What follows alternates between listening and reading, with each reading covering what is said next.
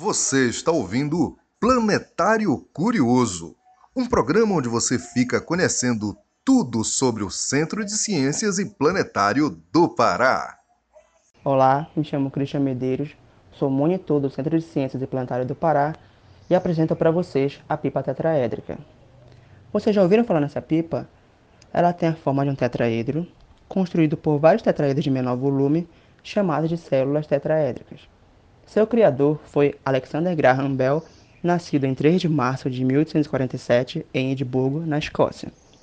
No século XX, uma das questões tecnológicas que estava gerando grandes pesquisas científicas era sobre criar aparatos voadores grandes e aerodinamicamente estáveis.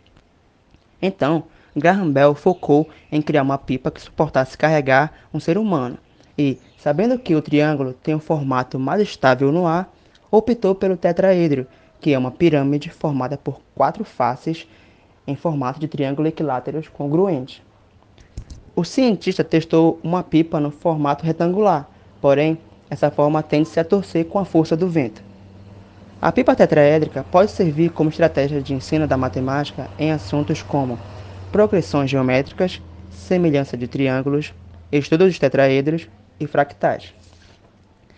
É também atribuída a Graham Bell a invenção do telefone, patenteado em seu nome em fevereiro de 1876.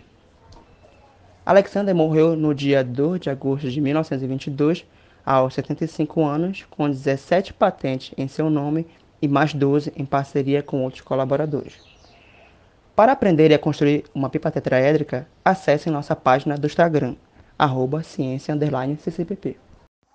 Você acabou de ouvir Planetário Curioso um programa onde você fica conhecendo tudo sobre o Centro de Ciências e Planetário do Pará.